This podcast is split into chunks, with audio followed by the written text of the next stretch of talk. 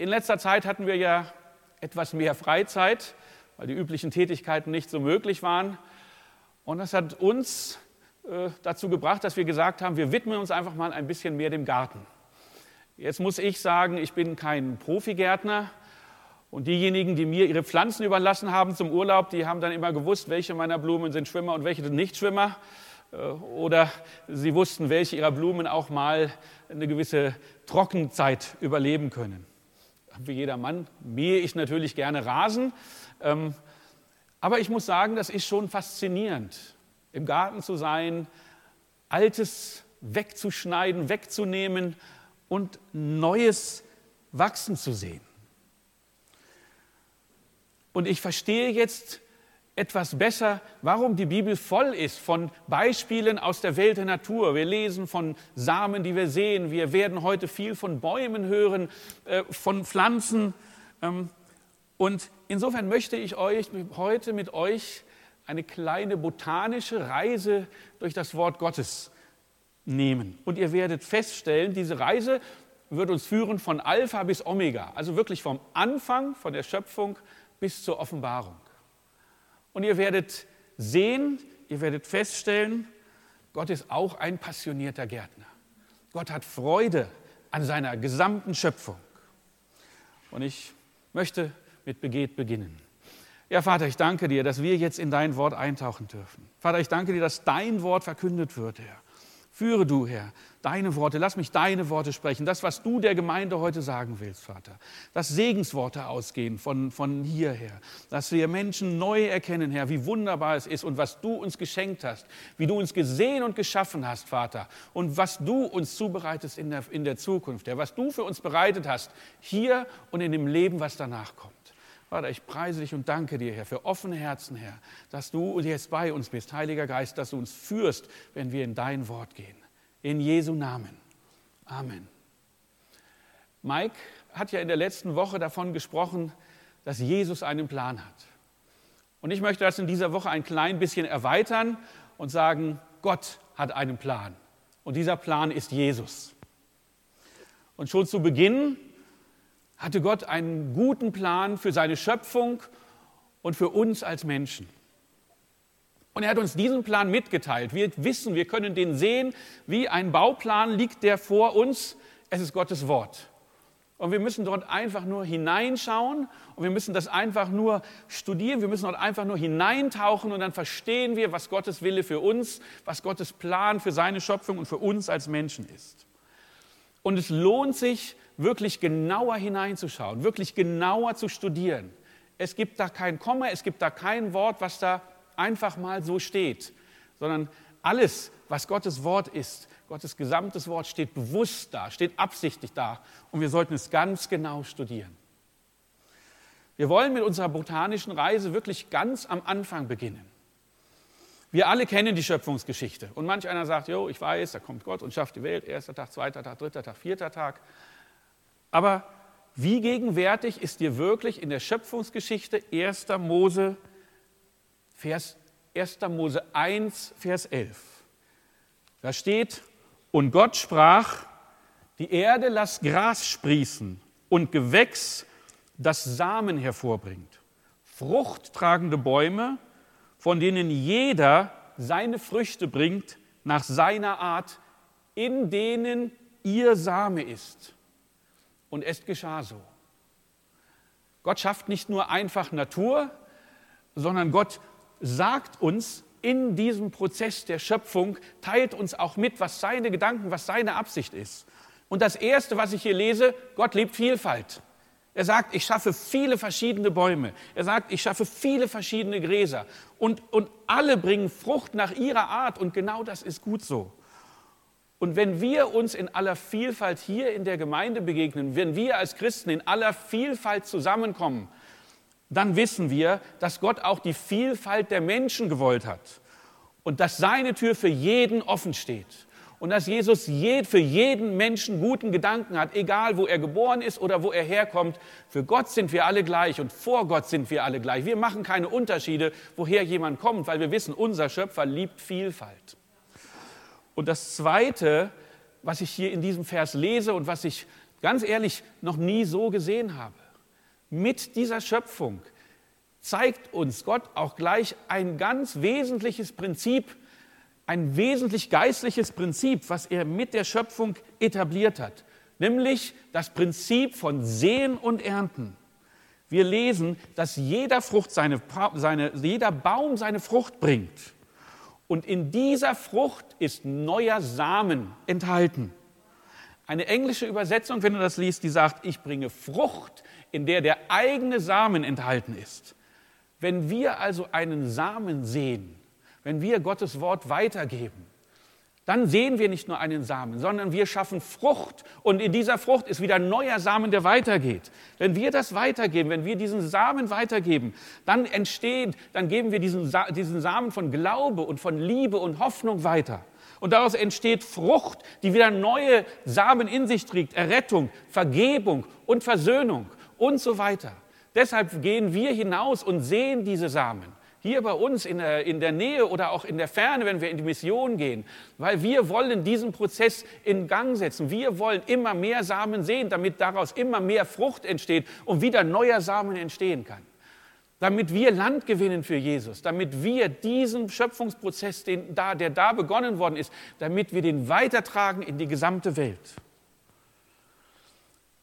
Und in dieser Schöpfungsgeschichte sehen wir, werden nicht nur die Pflanzen geschaffen, sondern auch wir Menschen. Und wir sehen, was ist Gottes Plan für uns als Menschen.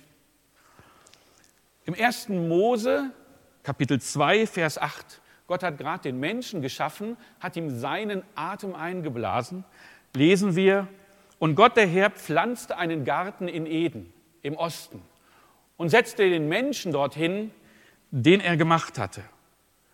Und Gott ließ allerlei Bäume aus der Erde hervorsprießen, lieblich anzusehen und gut zur Nahrung. Und auch den Baum des Lebens mitten im Garten und den Baum der Erkenntnis des Guten und Bösen. Gottes Plan ist, dass er uns versorgt.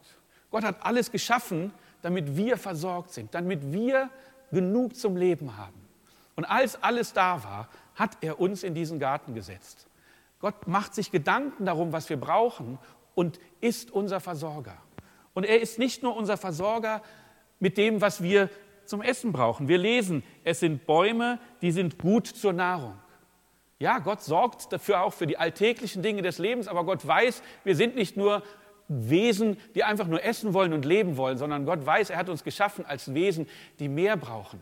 Und wir lesen, dass die Bäume nicht nur zur Nahrung dienen, sondern auch lieblich zum Ansehen sind. Also Gott weiß, wir brauchen mehr als das reine Essen. Gott weiß, wir brauchen, wir brauchen einfach auch die Schönheit. Wir sollen die Schönheit erfahren. Wir brauchen auch etwas für unsere Seele. Und er weiß, dass wir auch leiden, wenn wir das nicht können. Und er weiß, er wird uns versorgen, auch in dieser Zeit, wo uns vielleicht genau diese Dinge abgehen, wo wir sagen, ja, wir können noch einkaufen, aber wir wollen uns auch mal zusammen treffen. Wir wollen gemeinsam singen. Wir wollen wieder ins Theater gehen. Wir wollen wieder Musik genießen. Gott weiß, dass wir das brauchen, weil er uns so gesehen hat und weil er die, die uns so versorgt hat, dass er alle Bereiche unseres Lebens ausrüstet und uns zurüstet. Und das ist seine Versorgung. Und wir sehen hier genau zwei Bäume, von denen gesprochen wird. Der eine ist der Baum des Lebens und der andere ist der Baum der Erkenntnis des Guten und des Bösen. Und Gott sagt uns gleich auch, wie wir mit diesen Bäumen umgehen sollen. Nämlich im Vers 16 und 17 im selben 1. Mose Kapitel 2. Und der Herr gebot den Menschen und sprach, du darfst essen von allen Bäumen im Garten. Aber von dem Baum der Erkenntnis des Guten und Bösen sollst du nicht essen. Denn an dem Tag, da du davon isst, musst du sterben. Wir lesen das meistens als diese Warnung als das, was da steht, ist diesen Baum nicht. Ich möchte aber beginnen mit dem, was da nicht explizit steht. Wir haben gerade erwähnt, wir haben zwei Bäume. Der erste Baum ist der Baum des Lebens. Und zu diesem Baum haben wir Zugang. Zu diesem Baum hat Adam Zugang im Paradies. Dieser Baum steht ihm zur Verfügung. Und das ist der Baum des Lebens Gottes, nicht des Lebens von ich existiere in meiner Hülle, sondern des wahren Lebens, was Gott uns für uns vorgesehen hat.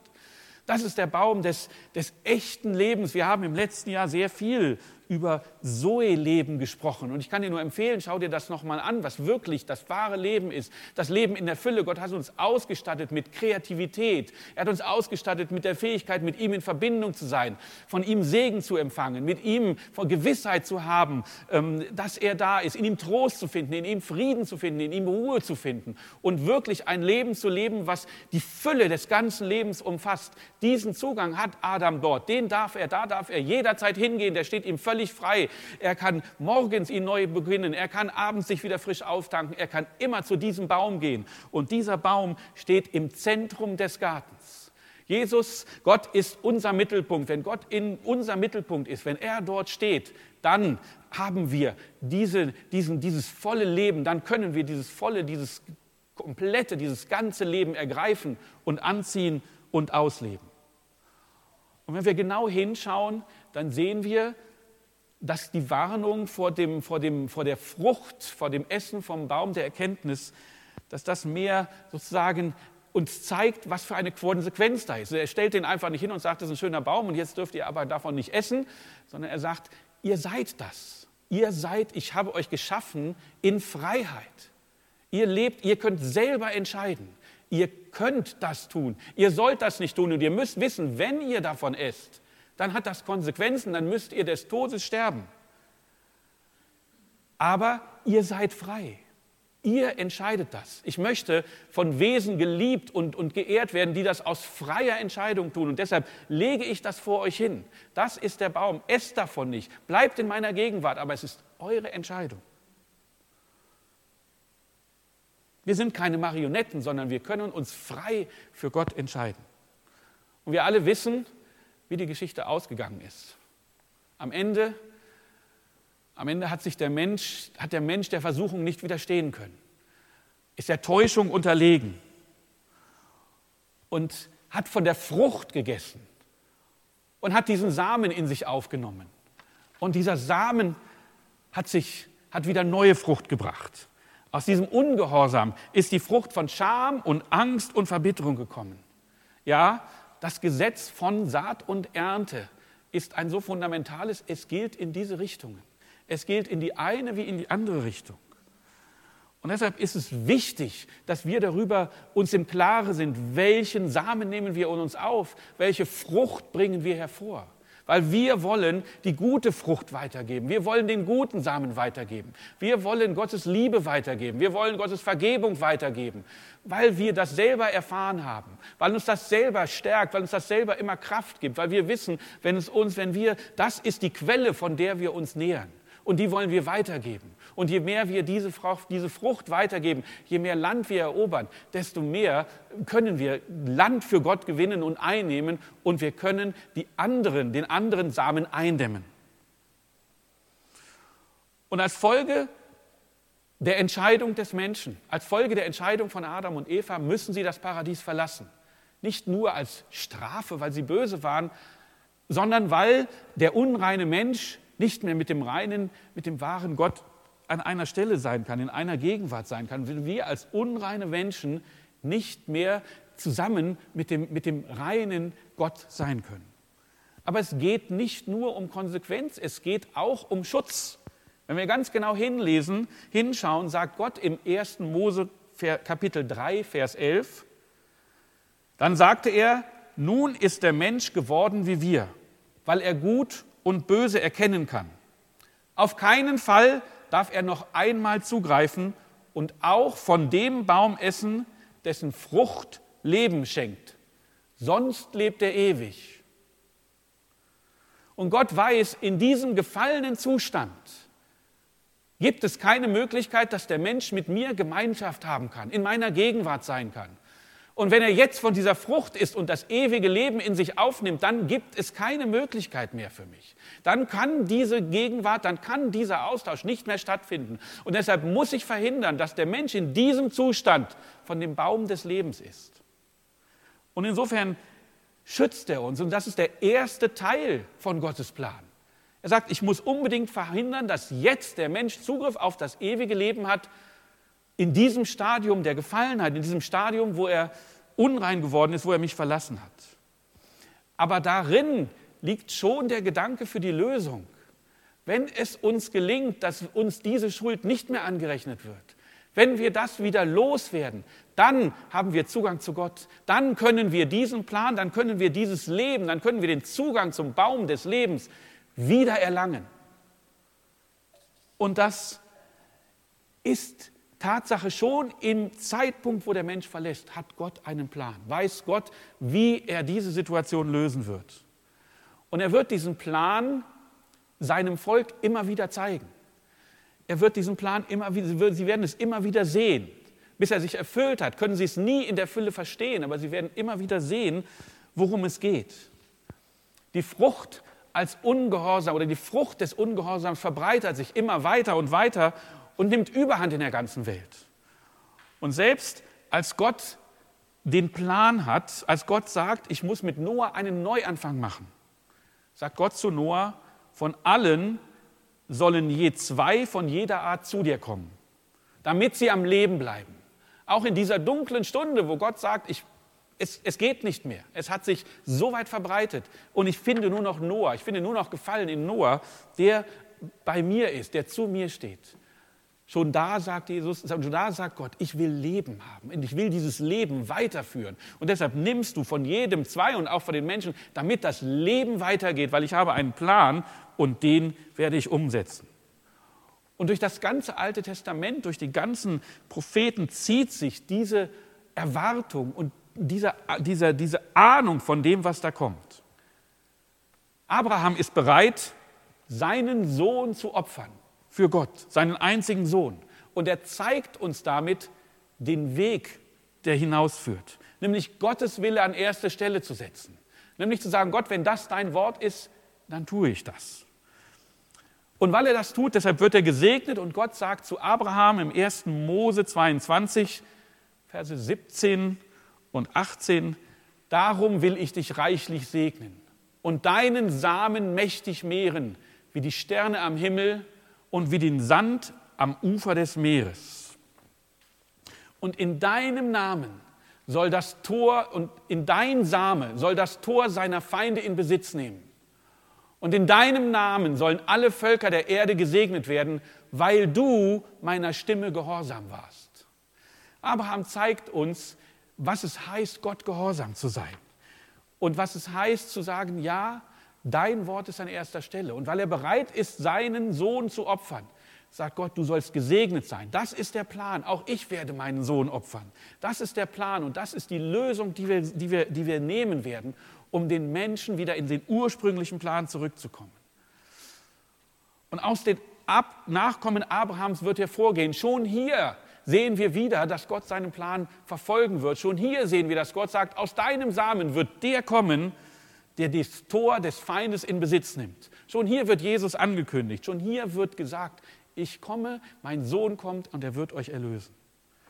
Und alle Menschen werden durch deinen Samen gesegnet sein. Durch die Tat des einen, der dann wiederkommt, werden alle Menschen die Möglichkeit haben, wieder zu mir zu kommen. Wird jeder Mensch, werden alle Menschen wieder den Weg zu mir finden können. Und auch der Prophet Jeremia zeigt uns, was es bedeutet, wenn wir Gottes Wort an erste Stelle stellen, wenn wir uns wieder Gottes Wort unterstellen. Und er sagt uns in Jeremia 17, in den Versen 7 und 8, gesegnet ist der Mann, der auf den Herrn vertraut und dessen Zuversicht der Herr geworden ist. Denn er wird sein wie ein Baum, da ist unser Baum wieder, denn er wird sein wie ein Baum, der am Wasser gepflanzt ist und seine Wurzeln am Bach ausstreckt, der die Hitze nicht fürchtet, wenn sie kommt, sondern seine Blätter bleiben grün. Auch in einem dürren Jahr braucht er sich nicht zu sorgen, und er hört nicht auf, Frucht zu bringen. Da ist die Lösung wieder. Wenn wir auf Gott bauen, wenn wir unser Fundament auf Gottes Wort setzen, dann werden wir nie, dann werden wir immer an dieser Quelle sein. Dann werden wir nie leiden, dann werden wir nie Mangel haben. Dann werden wir immer darauf zugreifen können, dass Gott uns, dass Gott uns zuspricht, dass Gott uns einen Weg zeigt, dass Gott uns den Weg weist, wir brauchen ihn einfach nur dort zu gründen. Wir brauchen einfach nur in, seinem, in seiner Gegenwart zu sein. Wir brauchen einfach nur sein Wort in uns aufzunehmen. Und dann sind wir an dieser Quelle. Dann können wir Gottes Versorgung und Gottes Schutz in Anspruch nehmen. Und dann können wir diese Zuversicht erlangen und dann können wir diese Gewissheit erlangen, dass wir in Gottes Gegenwart sind. Aber das ist immer nur unsere Seite. Wir sehen, wie wir uns verhalten können, wie wir, was wir tun können, damit wir wieder in Gottes Gegenwart kommen. Aber Gott weiß, dass aus uns alleine heraus ist diese Hoffnung nicht möglich. Wir aus uns heraus, wir können das nicht selber tun. Es braucht Gottes göttliches Eingreifen. Es braucht sein Handeln. Und Gott zeigt seine Gnade uns gegenüber, dass er sagt, ihr müsst das nicht selber machen, sondern ich habe einen Plan, wie ich euch wieder in diesen Garten bringe, wie ich euch wieder dahin bringe, dass ihr Zugang habt zu diesem Baum des Lebens. Und sein Sohn Jesus kommt zu uns als Mensch und als Opfer, der alle Schuld und alle Sünde auf sich nimmt. Und durch Jesus und in ihm können wir wieder diese ganze Fülle des Lebens Gottes aufnehmen, können wir wieder dieses Zoe-Leben, dieses Leben in überbordendem Maße. Jesus sagt, ich bin gekommen, um Leben zu geben und Jesus im Überfluss, können wir das wieder in Anspruch nehmen. Und es ist schon bemerkenswert, dass Jesus in zwei Situationen sehr deutlich wird und immer, wenn er mit Frauen spricht, sagt er ganz deutlich, worum es ihm geht. Als die Samariterin ihm am Jakobsbrunnen fragt, bist du der Messias? sagt er, ja, ich bin es. Und als er zu Martha kommt, in Johannes 11, die verzweifelt ist, weil sie denkt, ihr Bruder ist verstorben, sagt er ist, Jesus er ist, er ist, er ist tot, er ist nicht mehr da. Und Jesus tröstet sie und sagt, Martha, keine Sorge, er wird wieder auferstehen. Sagt Martha, ja, das glaube ich, das weiß ich. Aber das wird irgendeines fernen Tages sein, am Tag des jüngsten Gerichts. Was bringt mir das jetzt und was bringt mir das heute? Und Jesus offenbart ihr in zwei Sätzen das gesamte Erlösungswerk Gottes in Johannes 11, Vers 25 und 26. Darauf erwiderte ihr Jesus, ich bin die Auferstehung und ich bin das Leben. Wer an mich glaubt, der wird leben, selbst wenn er stirbt. Und wer lebt und an mich glaubt, wird niemals sterben. Glaubst du das? Hier sagt Jesus genau, jetzt ist der Zeitpunkt da, Martha. Er liegt nicht in der Zukunft, er ist jetzt, er steht jetzt vor dir. Ich bin die Auferstehung. Ich bin das wahre Leben. In mir findest du dieses Leben. Adam und Eva sind gestorben. Das hat Jesus, das hat, das hat Gott gesagt. Ihr werdet sterben und sie sind gestorben. Sie sind getrennt gewesen von Gott. Und hier vor dir steht Jesus. Ich bin das Leben und ich bin die Auferstehung. Ich bin das ewige Leben. Der Tod ist besiegt. Und wer an mich glaubt, der wird leben, selbst wenn er stirbt. Ja, es gibt dieses Leben, das wir leben durch unsere, in unserer natürlichen Geburt leben wir, werden wir geboren, leben wir und werden wir sterben. Aber Jesus sagt, wer an mich glaubt, wird leben. Und Jesus sagt, wer lebt und an mich glaubt, wird niemals sterben, weil das ist das neue Leben, das ist dieses zweite Leben, was wir beginnen. In dem Moment, in dem wir Jesus in uns aufnehmen, beginnen wir ein neues Leben. Deshalb sprechen wir von der neuen Geburt und von der neuen Schöpfung, weil jetzt haben wir ein neues, ein zweites Leben. Und für eine gewisse Zeit leben wir diese zwei Leben nicht parallel, aber doch miteinander. Wir leben dieses Leben in unserer Hülle, in, unserem, in unserer irdischen Hülle, in unserem Körper, in unserem, in, in unserem Leib und in unserer Seele. Aber in unserem Geist leben wir jetzt schon ein neues Leben. Und dieses neue Leben hat kein Ende. Wer an mich glaubt, wird niemals sterben. Das ist wieder dieses Leben im Überfluss. Das ist wieder dieses Leben ohne Ende. Das ist wieder dieses Leben in Ewigkeit, was Gott uns zusagt.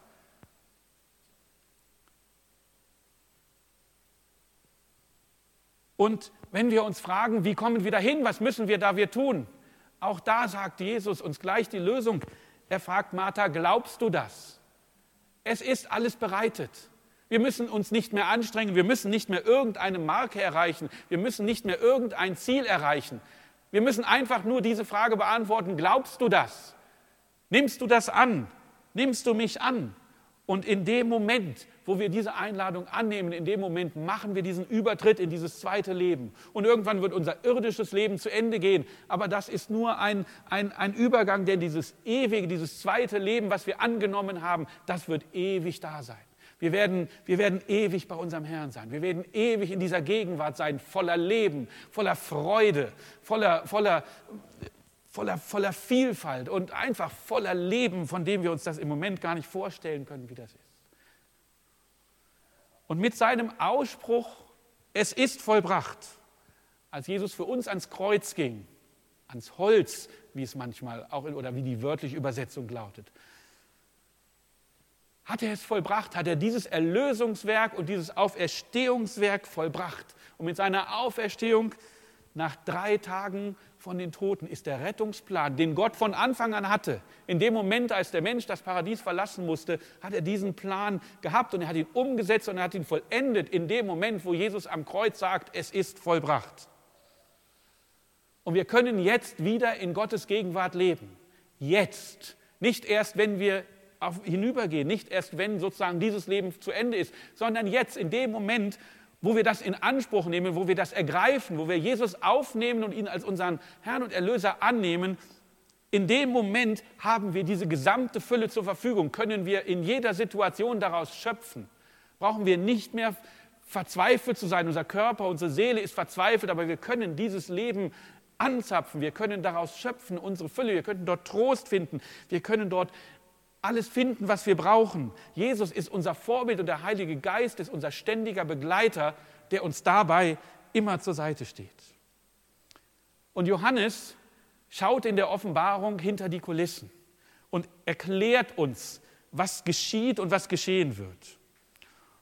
Und er sieht, wie Jesus den Gemeinden etwas zuspricht und wie er der Gemeinde in Ephesus etwas zuspricht.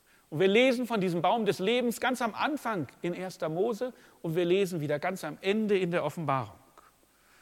Und wir lesen, wer ein Ohr hat, der höre, was der Geist den Gemeinden sagt. Wer überwindet, dem will ich zu essen geben von dem Baum des Lebens, der in der Mitte des Paradieses Gottes ist. Wir sind wieder in der Gegenwart Gottes, der Baum des Lebens, von dem Gott gesagt hat, jetzt noch nicht, als, als Adam diese Übertretung begangen hat, der steht jetzt wieder für uns da. Wenn wir überwinden, wenn wir annehmen, wenn wir diese Welt übernehmen, dann sind wir in seiner Gegenwart. Dann ist dieser Baum für uns da und steht in der Mitte dieses Gartens. Das ist unsere Gegenwart und das ist unsere Zukunft. Und wir können, wir können in dieser Gemeinschaft mit Gott und mit Jesus und unserem Erlöser leben. Und wenn du jetzt sagst, wow, Halleluja, das ist ja super, Besser kann es doch gar nicht werden.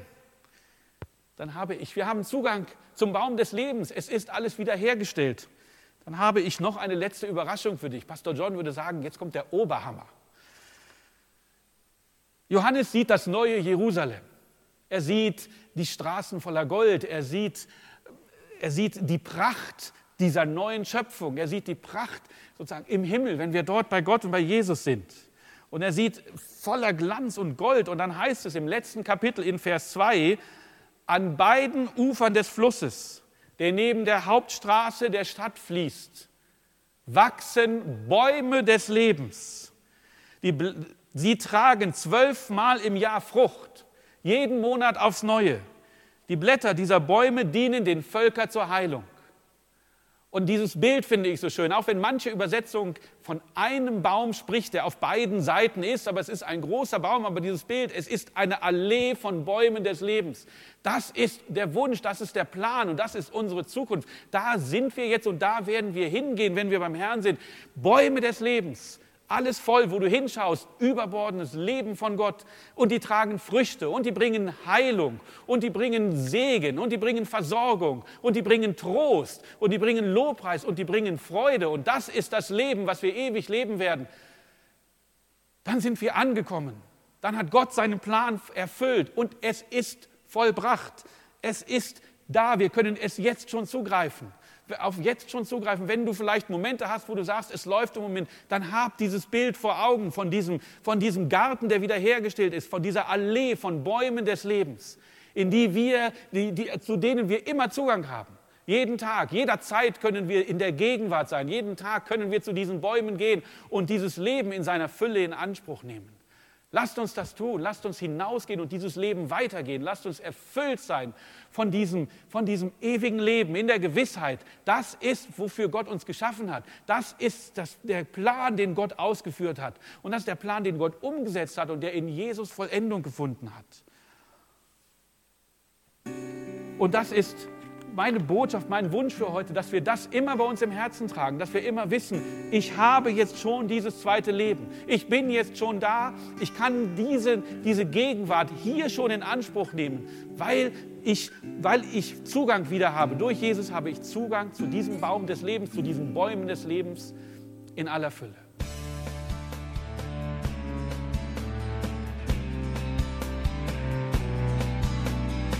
Liebe Zuhörer, das war ein Ausschnitt eines Gottesdienstes hier im Gospel Life Center. Auf unserer Website www.gospellifecenter.de können Sie die Notizen für diese und andere Predigten nachlesen und sich über die Arbeit von Gospel Life Center informieren. Wir wünschen Ihnen Gottes Segen.